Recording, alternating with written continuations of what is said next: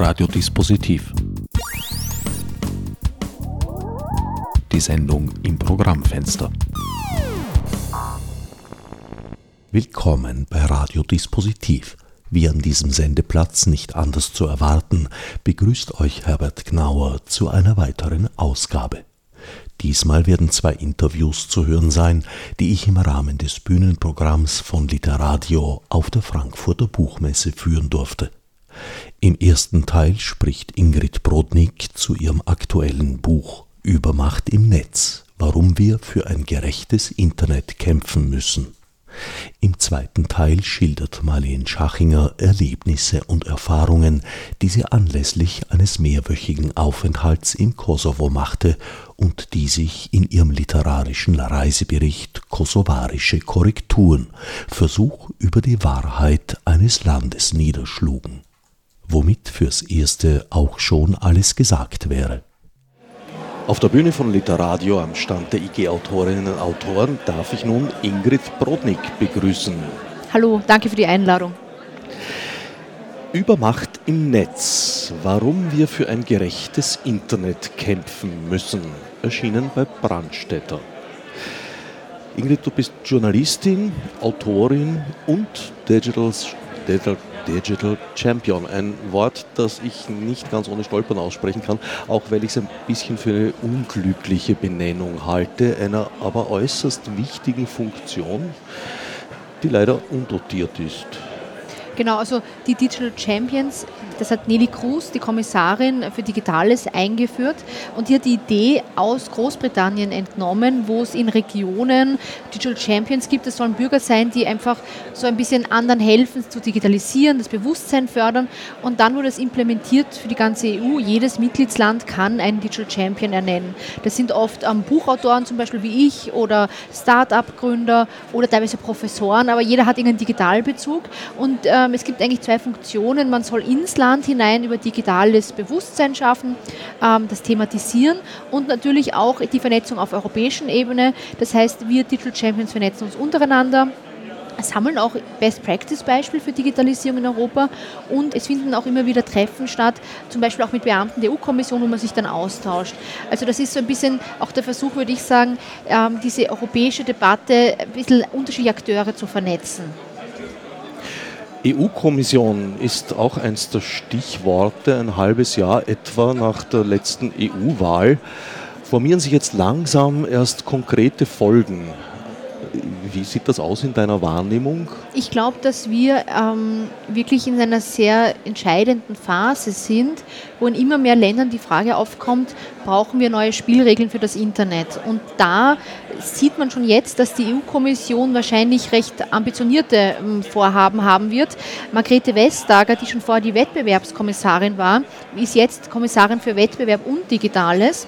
Und man kann davon ausgehen, dass diese Kommission, also die ähm, nun folgende Kommission, sehr, ich glaube, sich auch profilieren wird wollen über digitale Themen. Ich gebe nur ein Beispiel.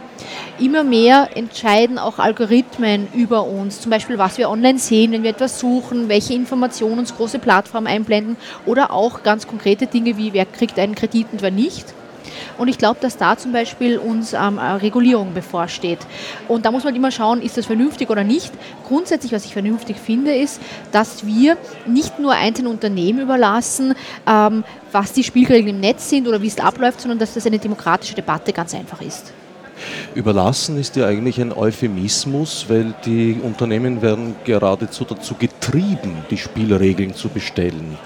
Also zum Beispiel, äh, was Uploadfilter filtern sollen, müssen, dürfen mit dem neuen Urheberrecht der EU wird das Provider-Privileg aufgehoben, das da ursprünglich bestimmt hat, dass äh, Provider erst tätig werden müssen, wenn es Beschwerden gibt über Inhalte. Künftig müssen sie das proaktiv bereits im Vorhinein machen. Und ja, die Regeln können sie sich da selber äh, sehr weitgehend eigentlich auslegen.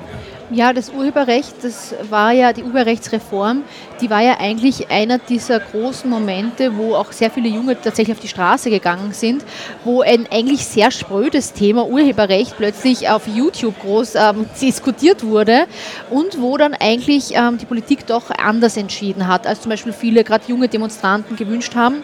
Gerade diese Upload-Filter, also das steht nicht drinnen, aber die Passagen sind so gewählt, dass es sehr stark auf Uploadfilter wohl hinauslaufen kann.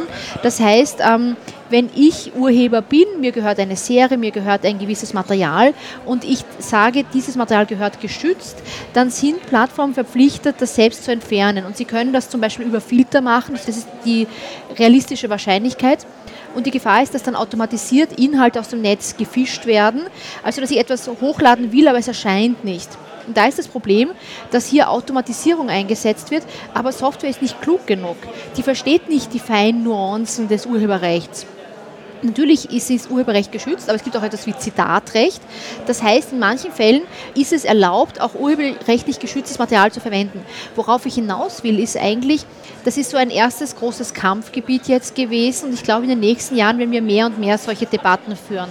Ich glaube, es gibt zwei Gefahren. Entweder, dass wir zu wenig Vorgaben haben, das ist durchaus möglich und dass dann Unternehmen ganz im Alleingang sich überlegen und dann vielleicht auch zu viel sammeln, über uns auswerten, ohne dass wir wissen, was passiert. Die andere Variante ist natürlich auch überbordende Regulierung. Ich glaube, dass wir in den nächsten Jahren wahrscheinlich auch manche nicht so guten Gesetze erleben werden, aber dass man sich dann vielleicht auch nach vorne angelt. Also dass wir schrittweise dazulernen das Digitalthema ist so breit und komplex. Ich glaube nicht, dass wir auf den ersten An Anlauf das alles richtig machen werden. Was aber braucht, ist eben die öffentliche Debatte darüber. Lange Zeit waren Unternehmen ziemlich im Alleingang aktiv, da gab es keine Regulierung. Jetzt ist die Gefahr, dass zum Beispiel Regulierung kommt, ohne dass zum Beispiel Bürgerrechtsvertreter genug eingezogen werden oder Bürgerstimmen oder Konsumentenschutz. Also da steht uns viel bevor und das betrifft jeden Einzelnen von uns. Weil was ich posten kann oder auch was über mich gesammelt wird, natürlich betrifft mich das als Mensch. Grundsätzlich sehe ich das wie du. Es führt einfach bei allem, was größer als ein Kegelclub ist, um Upload-Filtern nichts herum, weil einfach ja, die schiere Menge manuell gar nicht zu bewältigen ist, geschweige denn von einer juristischen Beurteilung durch Menschen. Und dadurch, dass halt jetzt eine Strafdrohung für die Plattformbetreiber besteht, werden sie die bereits vorhandenen Upload-Filter vermutlich etwas strenger einstellen als bislang. Thema Algorithmen hast du schon angeschnitten. Das sehe ich ja ein bisschen wie eine Möbius-Schleife. Auf der einen Seite werden wir immer mehr von Algorithmen bestimmt, auf der anderen Seite sind wir sozusagen die Sparringpartner für die Algorithmen. Unser gesamtes Userverhalten dient ja eigentlich unter anderem zum Training. Genau, das ist sehr interessant. Wir sind eigentlich quasi die Blaupause der Algorithmen, weil Algorithmen auf historischen Daten aufgebaut werden. Das heißt, früheres Verhalten von Menschen oder frühere Daten werden genutzt, damit die Software Muster erkennt und damit Ableitungen macht und gleichzeitig beeinflusst uns das. Ich tue es ganz einfach herunterbrechen. Äh, man muss davon ausgehen, dass für immer mehr Alltagsprobleme Software Algorithmen eingesetzt wird, um Entscheidungen zu treffen oder zu unterstützen. Amazon hat zum Beispiel an einem Algorithmus gearbeitet, der die besten Bewerber finden sollte. Also die Idee war so, 100 Leute bewerben sich und die Software schlagt selbst die, sagen wir, fünf besten vor. Und da haben sie mit historischen Daten gearbeitet. Das heißt, ähm, sie haben frühere Bewerbungen von der Maschine auslesen lassen und Muster finden lassen. Und das hatte unerwünschte naja, Nebeneffekte, nämlich historisch war es so, dass sich bei Amazon mehr Männer beworben hatten als Frauen. Und die Maschine hat anscheinend den Schluss gezogen, dass Männer zu bevorzugen sind.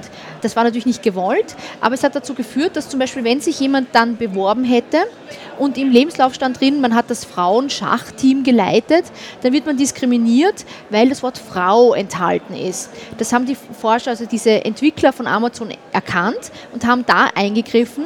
Nur dieser Algorithmus war schon so subtil, der hat ganz subtile Muster erkannt. Zum Beispiel, dass Männer teilweise andere Worte verwenden als Frauen. Das war natürlich auf Englisch. Zum Beispiel im Lebenslauf schreiben Männer dann eher, sie haben Dinge executed, ausgeführt, das ist eher ein Wort, das häufiger von Männern eingesetzt wird. Wenn ich solche männlich konnotierte Begriffe verwendet habe, bekam ich quasi Pluspunkte von der Maschine.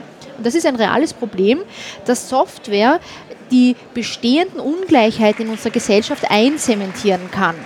Das passiert auf sehr vielen Ebenen. In dem Fall hat Amazon das Projekt dann wirklich eingestellt. Warum? Weil das nicht mehr reparierbar war, beziehungsweise weil das so falsch lag auf so vielen Ebenen, dass es einfach total daneben ging. Und das ist aber wichtig, weil wir nicht in jedem Fall wissen, ob genug Tests gemacht werden, ob die Maschine so daneben liegt. Also man muss davon ausgehen, dass zunehmend Software eingesetzt wird, die nicht genug geprüft wurde und die Nebeneffekte haben kann. Dass Frauen diskriminiert werden, dass Menschen auch aufgrund ihrer Hautfarbe oder ihres sozialen Status, ihres Einkommens, was weiß ich, das ist alles möglich. Und da brauchen wir eben wieder diese Debatte darüber, wahrscheinlich auch mehr Sicherheitsinstrumente für uns Bürger. Manchmal denke ich mir, dass man eigentlich die Algorithmen in einer ersten Runde dafür verwenden sollte, unsere Diskriminierungen, unsere Alltagsdiskriminierungen überhaupt einmal zu analysieren und herauszufinden und erst dann den Algorithmen tatsächlich eine Aufgabe geben dürfte. Das Interessante ist ja tatsächlich, ähm, wir könnten das ganze Thema dieser Entwicklung neuer Algorithmen anders aufsetzen, zu sagen, zuerst soll die Maschine mal wirklich versuchen, diese Unterschiede zu finden. Ich, ich, ich erkläre es gleich anschaulicher. In Österreich haben wir ja mittlerweile den Umstand, dass seit Anfang dieses Jahres jeder Arbeitslose von einem Algorithmus bewertet wird auf seine Jobchancen hin. Und ähm, das wurde berechnet mit Historiedaten ebenfalls. Also es wurden frühere Entwicklungen beobachtet, welcher Arbeitslose findet relativ rasch einen Job, welche Kriterien sind hilfreich und welche sind eher hm, schädlich wenn ich schnell einen Job finden will. Es stellte sich zum Beispiel bei der historischen Begutachtung heraus, dass Frauen es eine Spur schwieriger am Arbeitsmarkt haben. Auch ältere Menschen haben es deutlich schwieriger. Und dann ist das Ergebnis genutzt worden, um ein Modell zu bauen, ähm, um eine quasi Einstufung zu machen, wer hat es leicht und wer hat es schwierig. Das ist noch nicht das Problem, weil da lernen wir ja etwas. Wir haben jetzt schwarz auf weiß, das in Österreich zumindest das Arbeitsmarktservice berechnet hat, dass Frauen es eine Spur schwieriger haben, wieder rasch einen Job zu finden.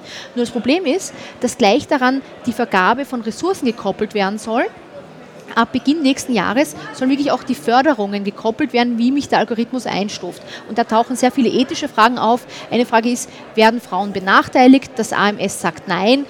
Ganz einfach gesagt, ich glaube gar nicht das Problem, dass man diese Daten genutzt hat. Ich glaube nicht mal, dass das Problem, dass der Algorithmus an sich ist. Das Problem ist, dass wir so eine riesige Maschine einführen, die jeden einzelnen Arbeitslosen betrifft, ohne das A breit diskutiert zu haben und B die ethischen Auswirkungen zu ermitteln. Also ich glaube, es braucht unabhängige Untersuchungen. Und ich, ich finde, gerade wenn die öffentliche Hand so etwas macht, also dass dann wirklich jeder Arbeitslose oder jede arbeitslose Frau betroffen ist, dann soll es vorher eine verpflichtende ethische Evaluierung geben.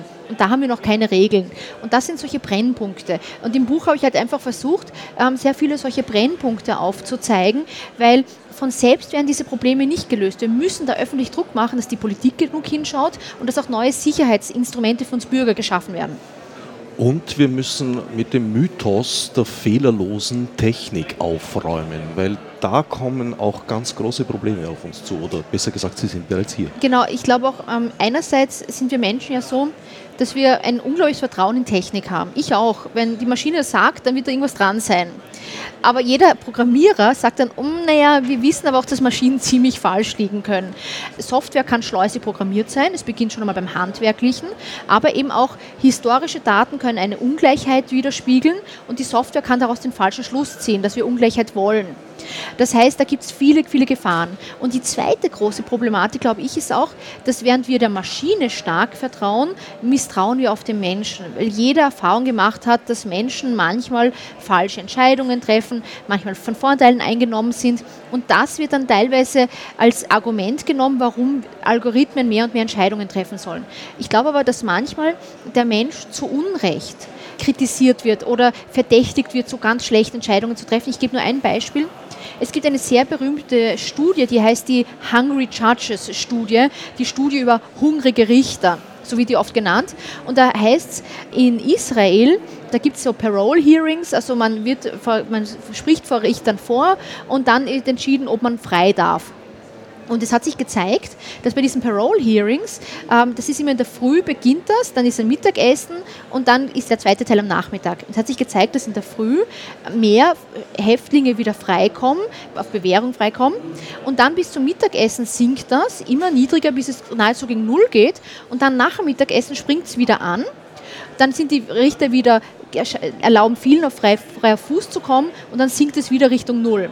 Und da war so ein Schluss daraus, der dann häufig quasi auch im Journalismus hinzugedichtet worden ist, naja, vielleicht sind die hungrig und wenn ich hungrig bin, bin ich grantig und dann erlaube ich nicht mehr, dass die auf Bewährung freikommen. Da gibt es wirklich methodische Kritik an dieser Studie. Ich gehe gar nicht auf alle Details ein, nur auf eines. Juristen haben sich das näher angeschaut. Und das ist ja kein Zufall, wer zuerst spricht und wer später spricht. In der Früh sprechen die Häftlinge eines Gefängnisses, die einen juristischen Beistand haben, also die einen professionellen Anwalt an ihrer Seite haben. Wenig überraschend kann man auch davon ausgehen, dass die oft bessere Karten haben. Also es muss nicht am, am Zuckerspiegel liegen, sondern es kann auch einfach an den unterschiedlichen Fällen liegen. Und nach dem Mittagessen sind die Häftlinge eines anderen Gefängnisses dran und auch da wieder, wer einen Anwalt an der Seite hat. Einfach gesagt, da wurde dann äh, gedacht, vielleicht sind die Richter quasi so ungeduldig oder hungrig oder was weiß ich. Aber es kann auch einfach sein, dass es da eine Methodik gibt und zuerst nimmt man die Fälle dran, die eine höhere Chance haben und dann die Fälle, die eine niedrigere Chance haben. Aber daraus zu schließen, der Mensch ist so, wie soll ich sagen, unseriös oder unlogisch, das ist ein bisschen ein gewagter Schluss, würde ich meinen. Und tendenziell neigen wir dazu, menschliche Entscheidungen stark in Frage zu aber der Maschine dann oft sehr zu glauben, auch wenn jeder Informatiker weiß, dass da sehr viele Probleme auftreten können. Ganz schwierig wird es aus meiner Sicht, wenn Vorhersagen getroffen werden sollen, die ja immer sehr schwierig sind, vor allem wenn sie die Zukunft betreffen. Predictive Crime zum Beispiel bekommt schon da Schwierigkeiten aus der Tatsache, dass der Mensch halt nur bedingt ein rationales Wesen ist und dass auch die statistische Wahrscheinlichkeit von oben betrachtet sozusagen immer stimmt. Ja, natürlich, es ist ja eine statistische Wahrscheinlichkeit. Nur heruntergebrochen aufs einzelne Individuum ist eine Vorhersage nicht möglich eigentlich. Und trotzdem sind Softwaremodelle, Algorithmen da im Einsatz, von denen wir wissen, dass sie Fehlerquoten von 60, 70 und teilweise 80 Prozent haben in Amerika beispielsweise, eben um zu bestimmen, ob jemand gegen Bewährung entlassen wird oder nicht. Genau, also das ist dieses berühmte Compass-Programm, das in einigen US-Bundesstaaten eingesetzt wird, um zu entscheiden, darf ein Häftling auf Bewährung freikommen. Und das Problem ist, Journalisten, also auch wirklich Datenjournalisten der Investigativplattform ProPublica haben aufgezeigt, dass diese Software extrem falsch liegt, häufig. Und das Problem ist, dass sie gerade bei Afroamerikanern sehr oft falsch liegt, nämlich in der Gruppe derjenigen, die zu Unrecht verdächtigt werden, sind sehr viele Afroamerikaner. Einfach gesagt, wenn ich von der Software als Afroamerikaner evaluiert werde, habe ich eine höhere Chance zu Unrecht, dass mir vorgeworfen wird, dass ich noch eine Straftat in Zukunft begehen werde. Und das ist natürlich ein riesiges Diskriminierungspotenzial in einer solchen Software. Da ist auch immer die Frage, wie misst man Diskriminierung? Gibt es unterschiedliche Definitionen? Das Ganze wird sehr kompliziert, aber einfach gesagt, solche Software kann beeinflussen, ob ein Richter jemanden auf freier Fuß lässt. Das eine ist diese ähm, Frage, dass Afroamerikaner unterschiedlich bewertet werden. Das zweite ist, dass generell in der Gruppe der False Negatives, das sind Leute, die verdächtigt werden, nochmal eine Straftat zu begehen, aber die niemals mehr eine Straftat begehen, eine extrem hohe Fehlerquote ist. Einfach gesagt, ähm, solche Software wird ja nicht nur genutzt, um irgendwelche bestehenden Muster zu erkennen, sondern über, zum Rückschluss über die Zukunft zu treffen. Und das sind ja nicht Fragen, die zu 100% Ja oder Nein sind, sondern ich bin in einer Risikogruppe drin. Und hier kann es sein, dass ich eben die Ausnahme zum Beispiel bin. Oder dass, ähm, dass unterschiedliche Faktoren beeinflussen, dass ich mehr verdächtigt werde als ein, jemand, der weiß ist, wenn ich schwarz bin.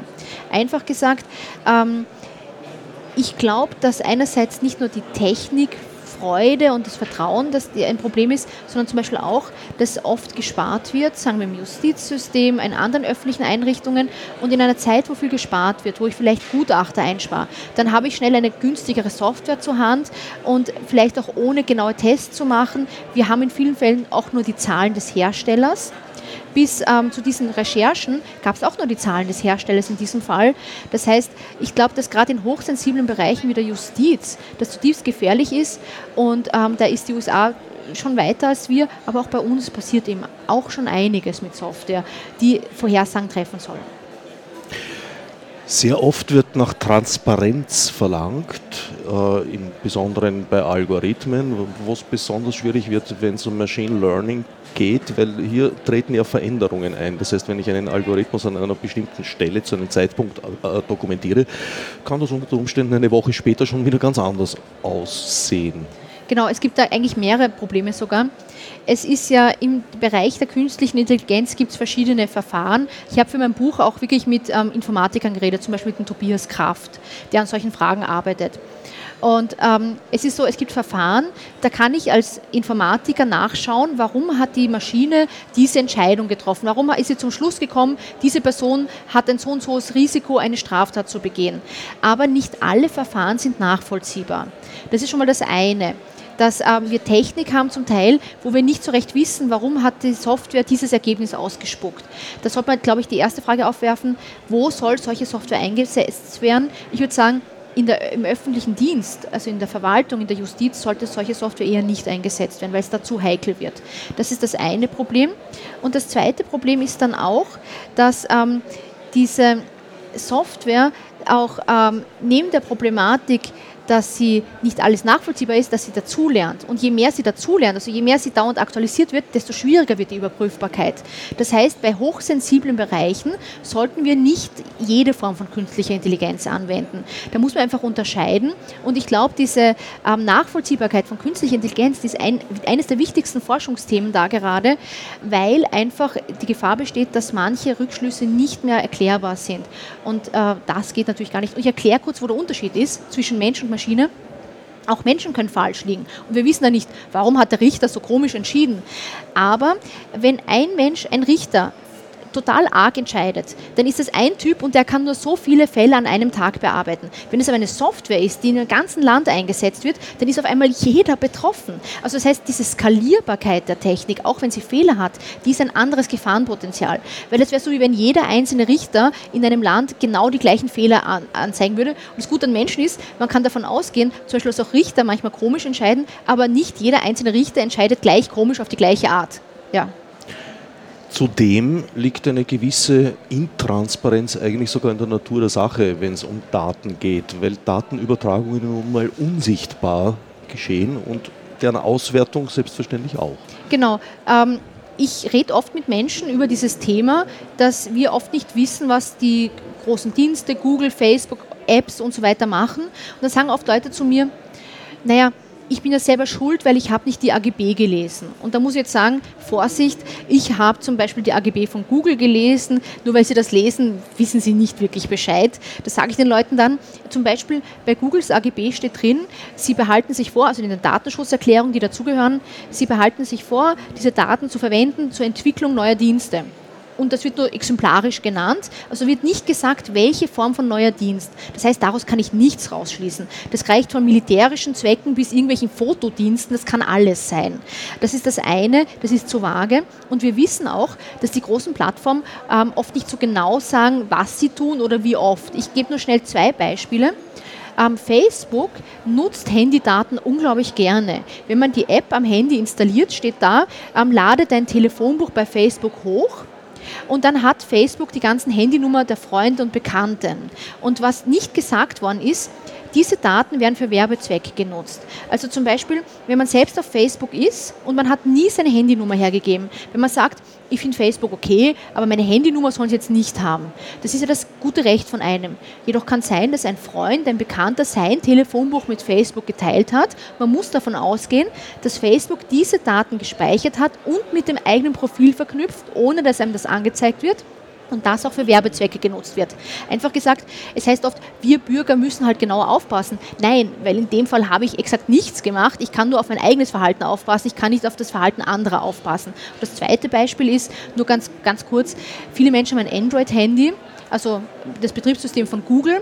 Und ähm, wenn ich den Standardmodus akzeptiere, dann kann es sein, dass Google wirklich sehr oft meinen Standort erfasst.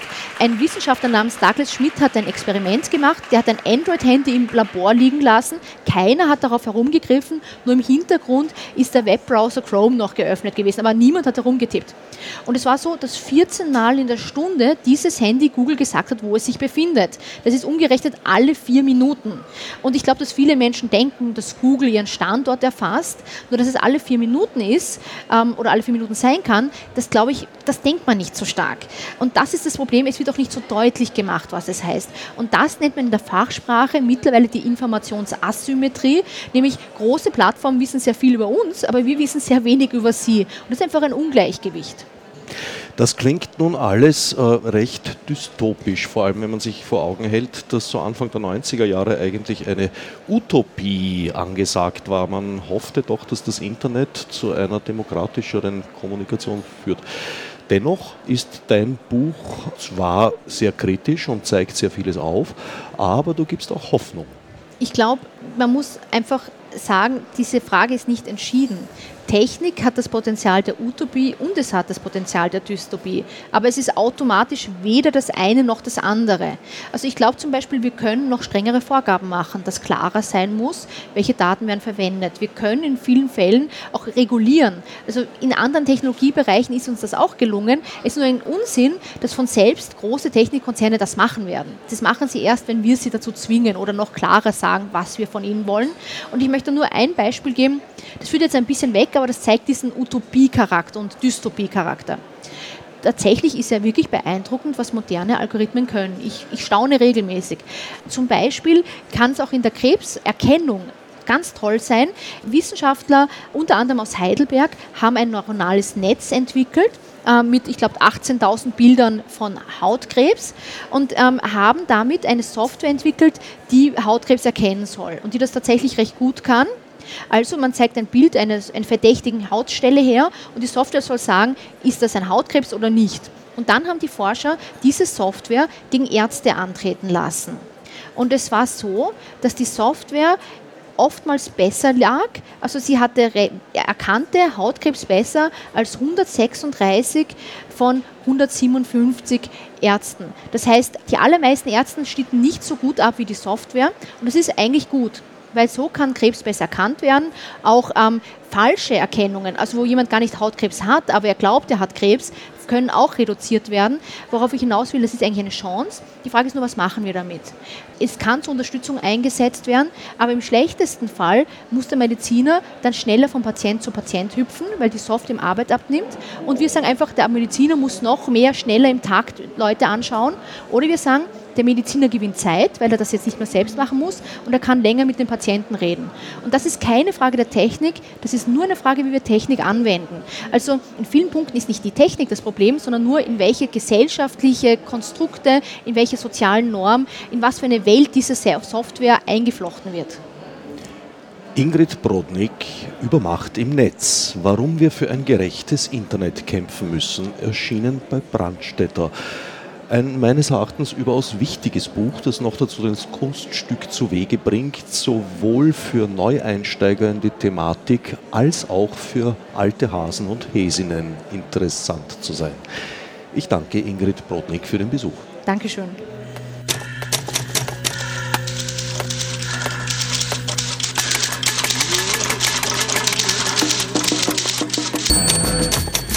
Literatur. Literadio. Live von der Frankfurter Buchmesse vom 16. bis 20. Oktober 2019.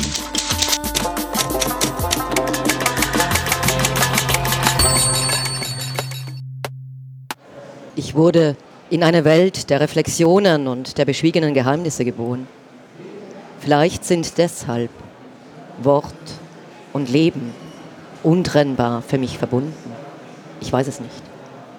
Sicher ist nur, ich wählte mir einen Beruf, der mir zu tun gestattete, was ich von Kindesbeinen an getan hatte. Der Welt und ihren einstürmenden Wahrnehmungen mit gestalteter Sprache erzählend zu begegnen. Ohne diese Möglichkeit bin ich ein Fisch auf dem Trockenen, schnappe nach Luft. Marlene Schachinger, kosovarische Korrekturen. Ich darf die Autorin nun auf der Bühne von Literadio am Stand der IG Autorinnen und Autoren begrüßen. Das kurze Stück, das du uns gerade vorgelesen hast, stammt aus dem Prolog. Das Buch Kosovarische Korrekturen entstand im Rahmen eines einmonatigen Stipendiums. Du hast einen Monat in Kosovo verbracht und warst dort eigentlich frei in deiner Bewegung, in deiner Art, Kontakt mit Leuten aufzunehmen, Beobachtungen zu machen und dieselben dann zu Papier oder Computer zu bringen. Wie kam es zu diesem Stipendium, zu diesem Aufenthalt? Ähm, den verdanke ich eigentlich Andrea Grill, also einer Kollegin, einer österreichischen, die vor mir als Writer in Residence in Pristina war, auf Einladung von Chandra Multimedia, was nichts anderes bedeutet als multimediales Zentrum auf Deutsch. Und sie fragte mich, ob ich nicht Interesse hätte, mich zu bewerben. Ähm, und so wurde ich aufmerksam auf die Ausschreibung, bewarb mich, bekam das Stipendium und hatte ungemein viel zu tun in der Zeit sodass ich überhaupt keine Zeit hatte, ähm, mir im Vorhinein zu überlegen, was mich denn dort erwarten könnte. Und in den ersten Tagen, als bekannt wurde, dass ich es erhalten habe, waren die Reaktionen meiner österreichischen bekannten Kolleginnen, Freunde ungemein skeptisch. Also was will bitte jemand im Kosovo? Und das fand ich eine interessante Frage. Und aus dem heraus entstand dann dieses Projekt. Äh, ich hatte, bevor ich die Reise antrat, bereits äh, zwei Kontakte nach Pristina. Ähm, abgesehen jetzt äh, von Chandra Multimedia und meiner dortigen Ansprechperson. Und zwar eine Universitätsprofessorin. Ähm, dieser Kontakt entstand über die österreichische Konsulin damals. Und äh, der zweite Kontakt ergab sich dann in den ersten Tagen eben vor Ort und zu einer österreichischen Lektorin, die mich äh, anmailte und mir, mich kurz anrief, bevor ich in den Flieger stieg und sagte, ja, du wirst das lieben. Also Kosovo ist ungemein spannend, die Menschen sind sehr, sehr aufgeschlossen und kontaktfreudig. Nimm nicht so ganz für bare Münze, was man dir in Österreich über den Kosovo sagt. Und ich fand, das war eine ganz, ganz spannende Ausgangssituation, sich anzuschauen, mit diesem Blick, also zu sagen, ich gehe dorthin ohne eine Vorbereitung und sehe einfach, was nehme ich wahr. Im Alltag, in der Straße, in diversen Instituten, in diversen Räumen und was macht es mit mir. Und so entstand es. Der Kosovo gilt seit Menschengedenken als eine äußerst unruhige, umstrittene Region.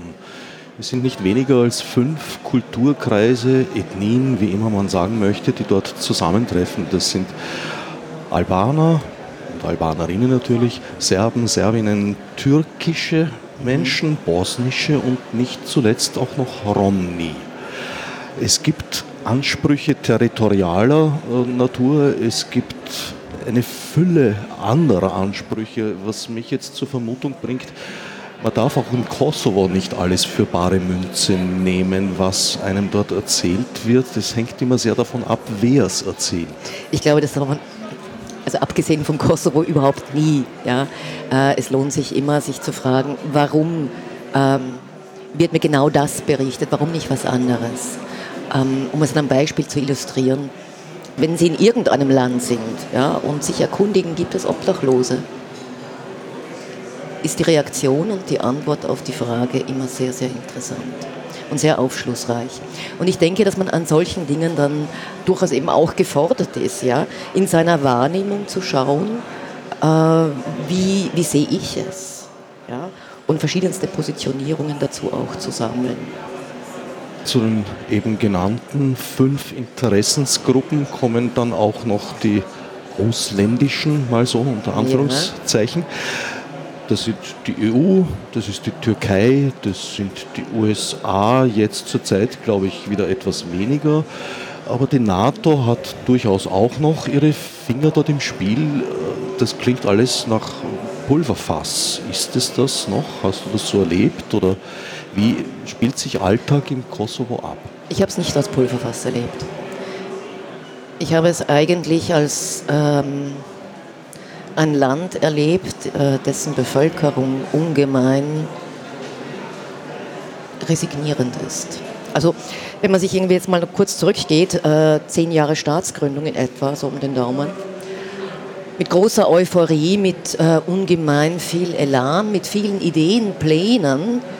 Und nun, zehn Jahre danach, ist eigentlich sehr, sehr wenig davon über noch. Man spürt im, im Land eine große, eine große Frustration und eine mittlerweile durchaus existente Kritik an der EU oder auch an der NATO, wenn sie auch sehr verhalten ist.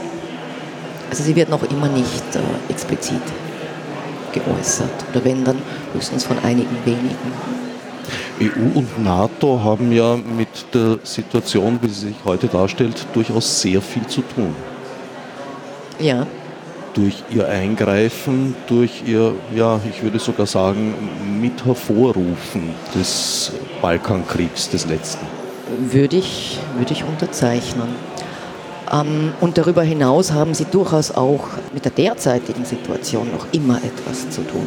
Also um ein Beispiel zu illustrieren, äh, das Frauennetzwerk in Pristina, ähm, das gleich mal irgendwie so Hauptdacht stand, äh, wie bekannt wurde, dass eben auch für die Soldaten ähm, Sex-Services geordert werden können, wie halt Wasser und Brot und ähnliches. Ja. Und das sind so Dinge, die natürlich ähm, ungemein schwierig sind. Zum einen, wenn man jetzt vor Ort ist, um das zu thematisieren. Das ist so ein, ein Tabufeld auf der einen Seite, auf der anderen Seite ist ein, ein, Bedürfnis auch da, darüber zu sprechen, was da passiert und passiert ist. Ja, also, ähm, dass eben diese ganzen, also man geht durch Straßen, rechts ein Spa, links ein Spa, Beauty-Salon und da gehen immer nur Männer rein es sind einfach versteckte Bordelle. Und wenn es dann allzu offensichtlich wird und wieder auffliegt, dann wird wieder eins geschlossen und dann kommt er in der nächsten Ecke wieder. Und das ist etwas, ähm, wo man, wenn man von außen erstmal sehr naiv beobachten möchte, durchaus ja darauf aufmerksam wird, dass alle Begleittexte, die für diese Massageinstitute oder Erholungscenter äh, werben, englischsprachig sind. Wie spielt sich die Entwicklung ab? Leben die Menschen dort eher nebeneinander? Hat sich eine Koexistenz äh, herausgebildet wieder? Oder gibt es auch einen Weg zu einem Miteinander langsam? Die Situation ist ja sehr kompliziert und ungeheuer vielschichtig. Es gibt einzelne Initiativen zu einem Miteinander. Ähm, aber ich würde auf Basis meiner Beobachtung sagen, das Nebeneinander ist dominanter. Und diese einzelnen Initiativen werden durchaus nicht von allen in der Bevölkerung gutiert. Also da gibt es auch sehr, sehr viel Kritik.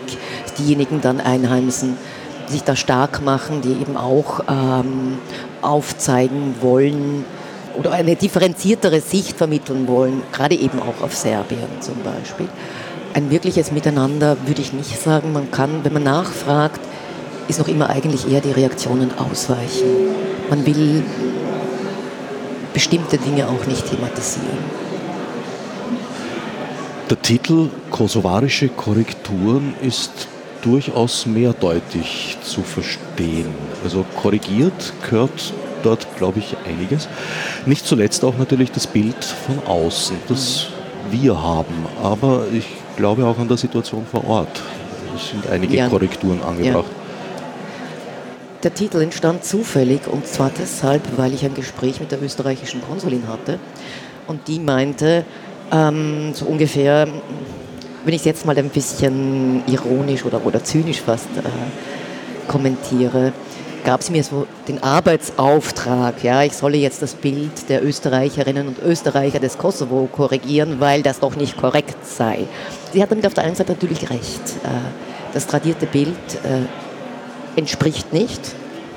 Weder Landminen noch äh, Pferdefuhrwerk. Ähm, das ist eine urbane Gesellschaft in Pristina. Und das ist die eine Seite. Und die andere Seite hat natürlich mit äh, den, den Grenzdiskussionen äh, zwischen Daci und dem serbischen Präsidenten zu tun. Ja, da fände ich es gut. Eine kurze Lesestelle. Bitte darum. Schriftgraffiti mit Hilfe von Schablonen auf Mauern gesprüht, sind im Stadtbild omnipräsent. Sie ersetzen offenbar die Werbeflächen, finden sich an Fassaden oder auf dem Trottoir in Durchgängen. Naturgemäß sind nicht alle politischen Inhalts. Manche davon wollen auch bloß die persönliche Präsenz manifestieren. Wenige Tage später werde ich an einer Hauswand in der Nähe der Universität folgenden Graffito lesen. Una votoi, di voton, ai aio voton, ne votoima, Juvotoni, Atta, Pafitonje. Ich denke sogleich an die Konjugationsplakate, welche ich auf Kuba sah, bei denen das Verb arbeiten das zentrale Wort und Symbol eines Problemfeldes war, um final in die Frage, arbeitest du auch zu münden? Hier handelt es sich offensichtlich um den Akt der Wahl, von dem gesagt wird, dass einzig sie profitieren. Wovon? Es wird einige Tage und Geschichten dauern, bis ich verstehe. Ich werde eine Frau in meinem Alter kennenlernen. Nennen wir sie Vitessa, mit der ich viele Stunden des intensiven Dialogs führen werde. Nicht nur, dass sie mir mit unerschöpflicher Geduld alle Fragen beantwortet, mich ihre Auskünfte dabei unterstützen, die Fäden meiner Wahrnehmung während des Flanierens zu einem Bildteppich zu weben. Sie wird mir auch Einblicke in ihr Alltagsleben gestatten, mich in ihre Familie mitnehmen, mir Gastfreundschaft gewähren. Diese Frau, welche in den 1990er Jahren journalistisch tätig war und sich heute beruflich mit Sprachwissenschaft befasst, ist eine lebhafte Dame mit wachen Augen, die perfekt Deutsch spricht. Ja, nennen wir sie Vitessa. Wie zahlreiche andere Interviewpartner und Partnerinnen bat sie mich um Anonymisierung ihrer Aussagen, besorgt ob etwaiger Konsequenzen für sich und ihre Familie. Gebrannten Kindern bleibt das Feuer eingeschrieben. Mehrere Monate nach meiner Rückkehr aus dem Kosovo werde ich zufällig auf einen alten Zeitungsartikel stoßen, weil dessen Illustration mich zwingt, genauer hinzusehen. Sie zeigt die Aufnahme eines Galerieraumes. An der Wand hängt Picassos Guernica, Daneben sitzt auf einem Stuhl ein Mitarbeiter der Galerie, der mit gelangweilter Miene zum Gemälde blickt. Nein, mehr noch, missmutig, die Hände im Schoß gefaltet. Der Krieg lässt sich nicht wie dreckige Stiefel vor der Wohnungstür abstellen. Der Krieg lässt sich nicht wie ein nasser Mantel in der Garderobe aufhängen. Der Krieg geht mit. Sein Schmutz, seine Härte kommen bis ins Innerste des Lebens hinein in die Menschen, in die Beziehungen, in die Gesellschaften. Kaum beginne ich, die Sätze dieses Artikels zu lesen, kehren mir Erinnerungsbilder an den Kosovo wieder. Ich sehe die starren Gesichter, die Hoffnungslosigkeit, die Müdigkeit, erinnere mich an die Manöver der Themenwechsel, wollte man mir keine Auskunft geben. Es kehrt alles zurück. Ich höre Vitessas nachdenkliches Sprechen, heute habe eine Form der Dialogführung im Alltag sowie im Parlament Einzug gehalten, die sie befremde. Nicht anders als populistisch lasse es sich nennen, wenn fortwährend ein Wir gegen die anderen bemüht würde. Es sei eine Sprache vom Hass gekennzeichnet, die sie nicht nur der Vergangenheit wegen alarmiere. Sie verstummte. Es ist dieses Verstummen, welches auf all das Zerbrochene verweist. Ein Gebrochensein, das mehrere Generationen bedürfen wird, um zu heilen, sagte Videssa. Es gebe zu vieles, worüber man in der Gesellschaft nicht sprechen wolle. Alles in diesem Land sei schöner Schein, Tünche, sonst nichts. Zwei oder drei Jahre nach dem Krieg seien die Fassaden allesamt saniert gewesen, jedwede optische Spur des Krieges getilgt. Ich sei doch vor einiger Zeit erst auf Lesereise in Sarajevo gewesen, nicht wahr? Der Unterschied falle nicht bloß ins Auge, er steche sogar. Sie brauchte nicht auszuführen, was sie in ihren Erinnerungsbildern sah. An diese fügt sich nahtlos mein Erschrecken dort, so viele Jahre nach dem Krieg, noch immer Wände übersät mit Einschusslöchern vorzufinden. Als habe die Gewalt erst gestern geendet. Es ist also eine vom Krieg nach wie vor traumatisierte Gesellschaft, aber auch traumatisierte Landschaft und traumatisierte Städte. In Pristina spielt eine ganz besondere Rolle dieser Newborn-Schriftzug. Ja. Kannst du uns über den vielleicht ein bisschen was erzählen? Das ist ja ein wandelbares Kunstwerk. Ich kann über Newborn etwas erzählen. Ähm, de facto ist es eine Initiative eines äh, Werbefachmanns gewesen, diesen Schriftzug eben zu entwerfen. Und der steht vor einem Stadion oder ein Stückchen weiter hinten und wird alljährlich neu gestaltet. Was daran so besonders interessant ist, ist nicht wirklich Newborn im Sinne von der Neugeburt, ähm, sondern für mich war eigentlich sehr die Aufmerksamkeit fixierend, wie die Passantinnen und Passanten auf diesen Schriftzug reagieren. Da werden die Kinder hineingesetzt ins O, da werden Familienfotos gemacht.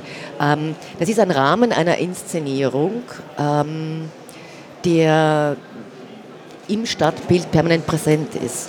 Es ist ja auch im Kosovo sehr, sehr schwierig, sich äh, ein, ein Treffen auszumachen weil die Straßennamen äh, neu sind, weil es keine Pläne gibt, weil Google Maps nicht funktioniert.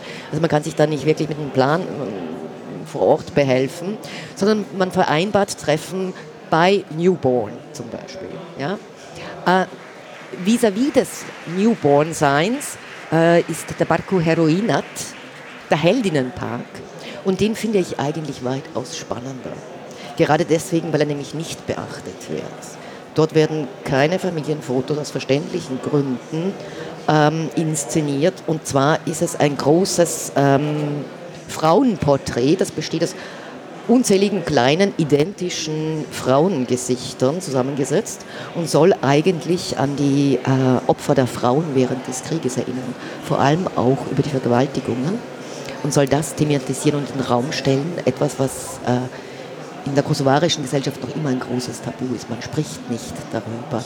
Und diejenigen, die öffentlich ähm, über diese Vergewaltigungen äh, reden, sind meistens Frauen, die dann von außen, aus der Diaspora, wieder zurückkommen ins Land, also zum Beispiel für eine Fernsehsendung, und da mal kurz irgendwie darüber zu sprechen, äh, weil für viele der Frauen auch äh, die Konsequenz dieser Entehrung bis in der kosovarischen Gesellschaft interpretiert wird, ähm, extreme Konsequenzen waren. Also mit Vertreibung aus der Familie, mit äh, persönlichem Elend, mit völligem Tabuisieren, Verschweigen, unter den Teppich kehren, beziehungsweise eben sogar auch mit dem Tod endeten. Dennoch hast du auf das Titelblatt deines Buches, auf das Cover, kein Bild des Heldinnen-Denkmals gesetzt, mhm. sondern eins des Schriftzuges.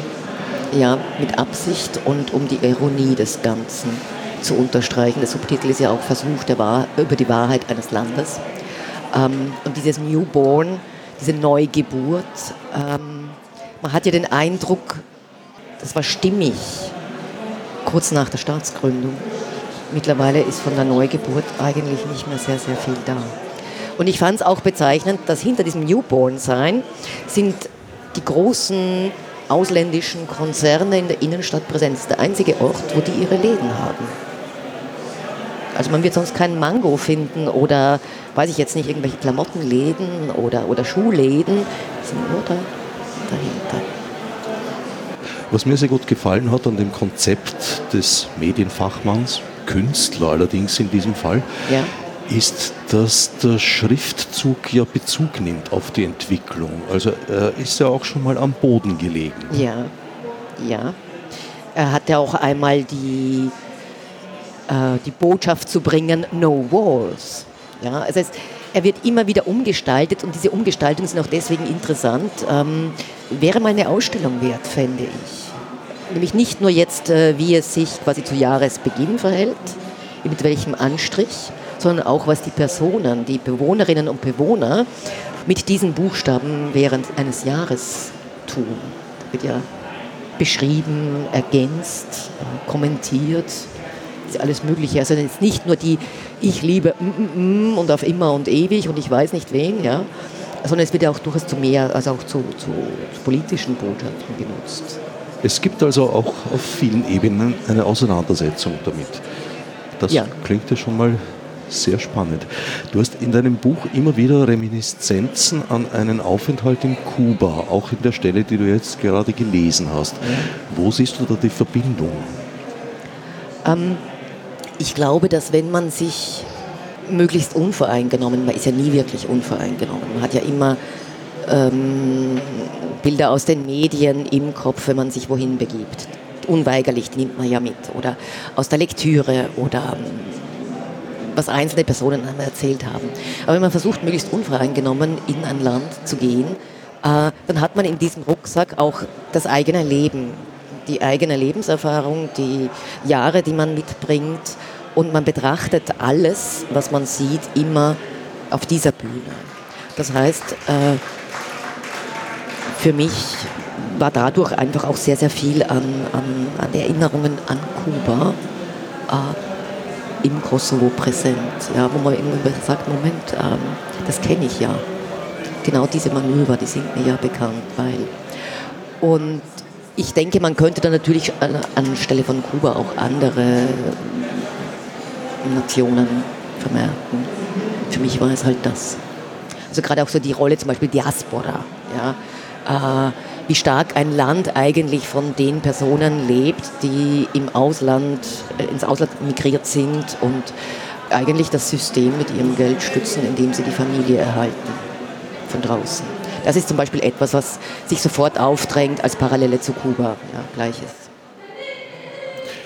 In ein Land gehen, hast du gerade gesagt, aber ja. du bist nicht nur in das Land gegangen, sondern du bist auch in dem Land ja. sehr viel gegangen. Du hast es praktisch gehend mit den Füßen begriffen. Es macht einen großen Unterschied, ob man sich in ein Auto setzt oder hm, weiß ich nicht, einen Autobus oder irgendwie so durchfährt. Man kann nicht anhalten. Wenn man geht, kann man jeden Moment stehen bleiben und das Gehen heißt auch die Kamera immer da zu haben und das Notizbuch. Das heißt, man bewegt sich extrem langsam. Man ist auch immer offen für Gespräche, die sich ergeben am Straßenrand, in einem Supermarkt oder wo auch immer. Und ich glaube, dass äh, etwas wahrzunehmen immer diese Langsamkeit auch benötigt. Ansonsten sieht man nicht. Wir nähern uns leider, muss ich sagen, dem Ende unserer Gesprächszeit. Ich glaube, du hast noch eine dritte Stelle vorbereitet, die du lesen ja. wolltest. Gut. Bitte. Schließ den Bogen zu den Korrekturen. Kaum auf der Straße wird mir ein Flugblatt zur angekündigten Demonstration gegen die Korrektur in die Hand gedrückt. Als ich mich auf Englisch bedanke, folgt ein zweifelnder Blick. Ich äußere mein Interesse an den politischen Verhältnissen, was der Frau sogleich ein erfreutes Lächeln entlockt. Einen schönen Tag, wünscht sie. Auf der Verkehrsinsel wenige Schritte weiter sitzt eine Romney auf einer Decke unter einem jungen Bäumchen, das keinen Schatten spendet schreit und klagt mit zum Himmel weisenden Händen über das Leben. Niemand achtet darauf. Man steht in Gruppen etwas entfernt um sie herum, lacht, plaudert. Ihre Existenz ist ausgelöscht. Ich biege in eine Gasse ein, folge der schmäleren Parallelstraße eines Boulevards. Alles in diesem Land ist Tünche, sagte Vitessa. Der schöne Schein müsse sein, alles nur Fassade, die Boulevards, das Make-up, die großen Autos. Dahinter sieht es immer anders aus. Über solch ein hinteres Gassengewirr gelange ich ein weiteres Mal zu jenem Platz, auf dem mich Vitessa auf eines der großen Plakate hinwies, das hier an einer Hausmauer affichiert ist. Sechs Gesichter auf schwarzem Grund. Namen unter ernsten Mienen sechs Journalisten und Journalistinnen, die man aufgrund kritischer Berichterstattung bedrohte, verprügelte, drangsalierte.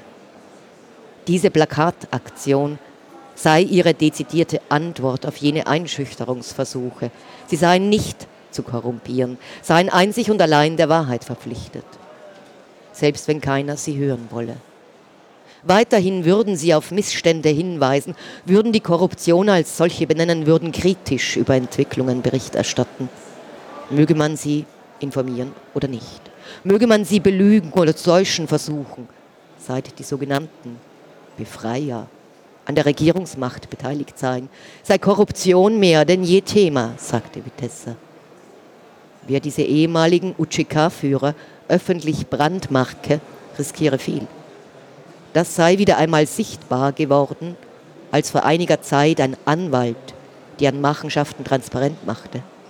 Er deckte auf, dass unter den UCK-Veteranen, welche Unterstützungsgelder seitens des Staates erhalten, rund 20.000 Personen gereiht seien, die niemals in dieser paramilitärischen Organisation für die Unabhängigkeit des Kosovos tätig waren. Die Folgen? Für Regierung und Veteranen keine, bloß für den Anwalt, der dies publik machte. Aufgrund massiver Bedrohung war er gezwungen, mit seiner Familie politisches Asyl in den USA zu beantragen. Selbst wenn Konsequenzen nicht immer so manifest für Leib und Leben ausfallen mögen, wie im Falle jenes Aufdeckers, bestehe immer die Möglichkeit der fristlosen Entlassung.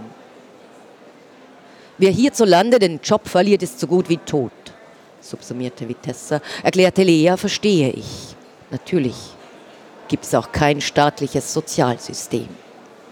Der Balkan lasse grüßen, sagte sie und fügte hinzu, am meisten verstöre sie die Tatsache, dass die ehemaligen Mitstreiterinnen ihrer Generation, die sich in den 1990er Jahren aus Überzeugung und Idealismus für eine Republik stark gemacht hatten, die nirgends anders als in ihrer Imagination existierte, als Idee einer besseren Zukunft, dass viele von ihnen nun alles woran sie glaubten, um eigener Börse willen verraten und verkaufen. Das sei ein unerträglicher Schock. Damals, als man noch in Kellern lehrte, wie besessen recherchierte und journalistisch arbeitete, glaubte man daran, dass die Welt zu beeinflussen sei, dass Bildung etwas bewirke oder gute journalistische Aufklärungsarbeit. Heute hingegen, ich würde es ja am Plakat schwarz auf weiß sehen. Marlene Schachinger, Kosovarische Korrekturen, erschienen bei Promedia und aus einer ganzen Reihe von Gründen eine dringende Leseempfehlung meinerseits. Dankeschön.